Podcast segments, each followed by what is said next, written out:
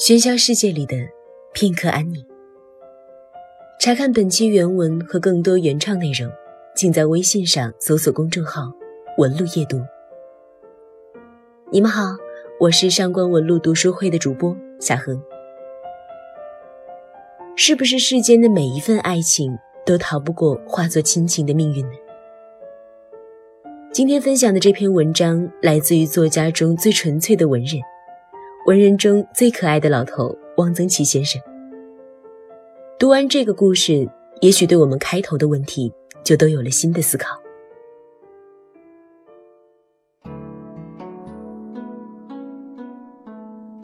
魏家二小父母双亡，念过几年书，跟着舅舅卖酒。舅舅开了一家糟坊，就在村口，不大，生意也清淡，顾客不多。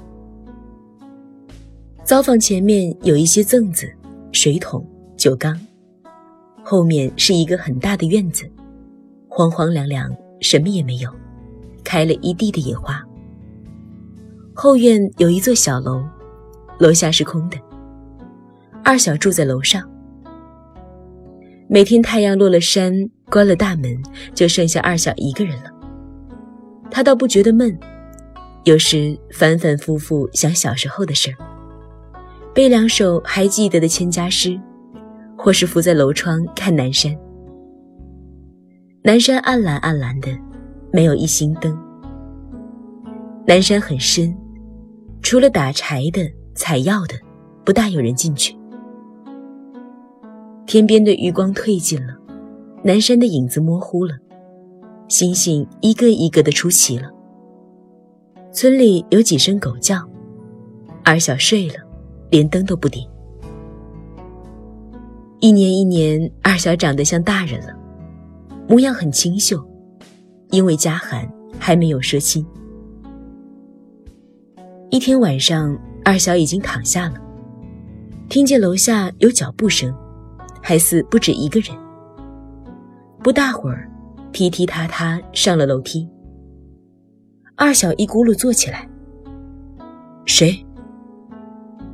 只见两个小丫头挑着双灯，已经到了床跟前。后面是一个少年书生领着一个女郎。到了床跟前，微微一笑。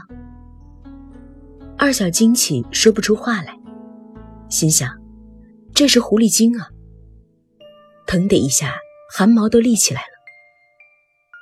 他低着头，不敢斜视一眼。书生又笑了笑，说。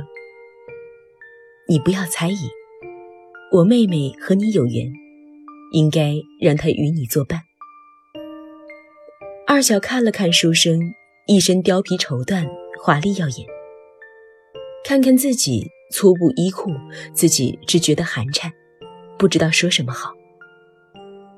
书生领着丫鬟，丫鬟留下双灯，他们径自走了，剩下女郎一人。二小细细看了看女郎，像画上画的仙女，越看越喜欢。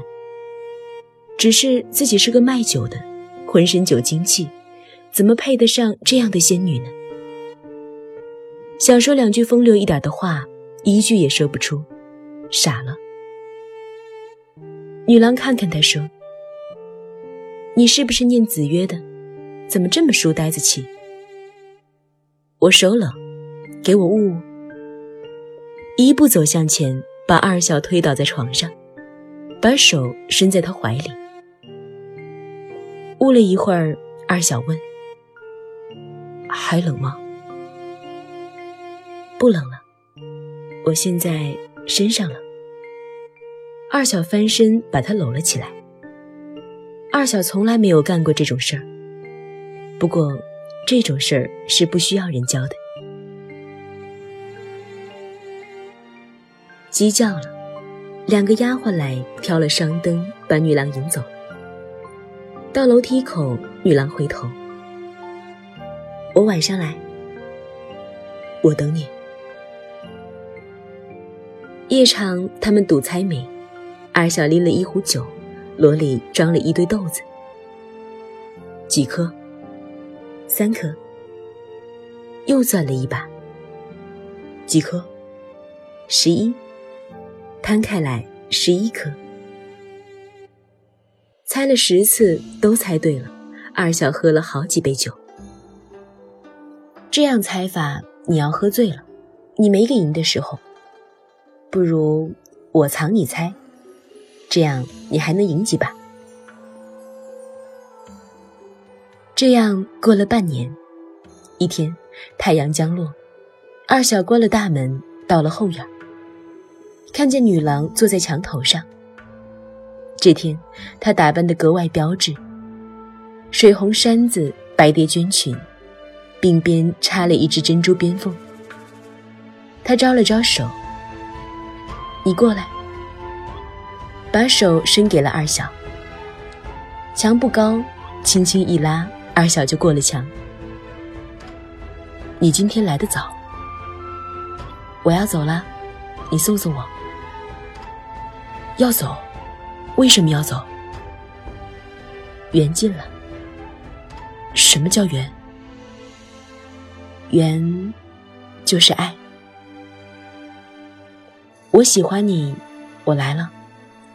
我开始觉得我就要不那么喜欢你了，我就得走了。你忍心？我舍不得你，但是我得走。我们和你们人不一样，不能凑合。说着，一到村外，那两个小丫鬟挑着商灯等在那里。他们一直走向南山，到了高处，女郎回头：“再见了。”二小呆呆的站着，远远看见商灯一会儿明，一会儿灭，越来越远，渐渐看不见了。二小好像掉了魂。这天傍晚，山上的双灯，村里人都看见了。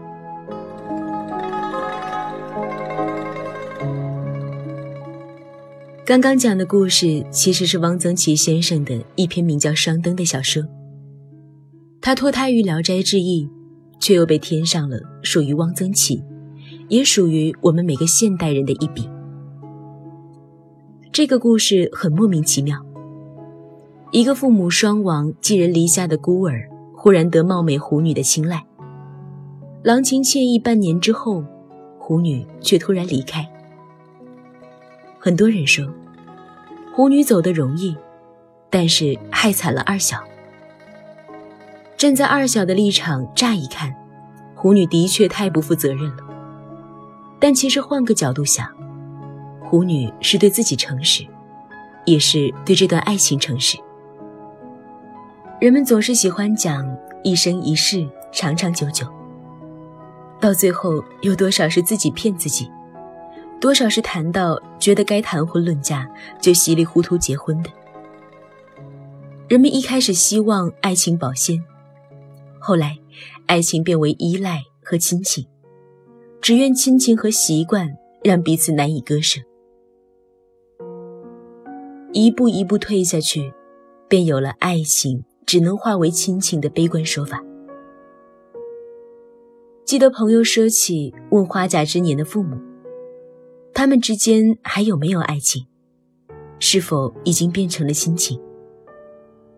没想到朋友的父亲很斩钉截铁的回答：“不是亲情，至今还是爱情。”在这个自欺欺人的年代，汪曾祺借鬼怪之口，毫不留情地戳穿人类所谓的一生一世的假面。其中奥秘就在于狐女的这句。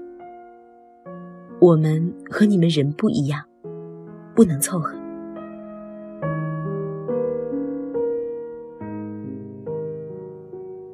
如果你喜欢今天的作品，你可以在微信公众号搜索“文路夜读”查看原文。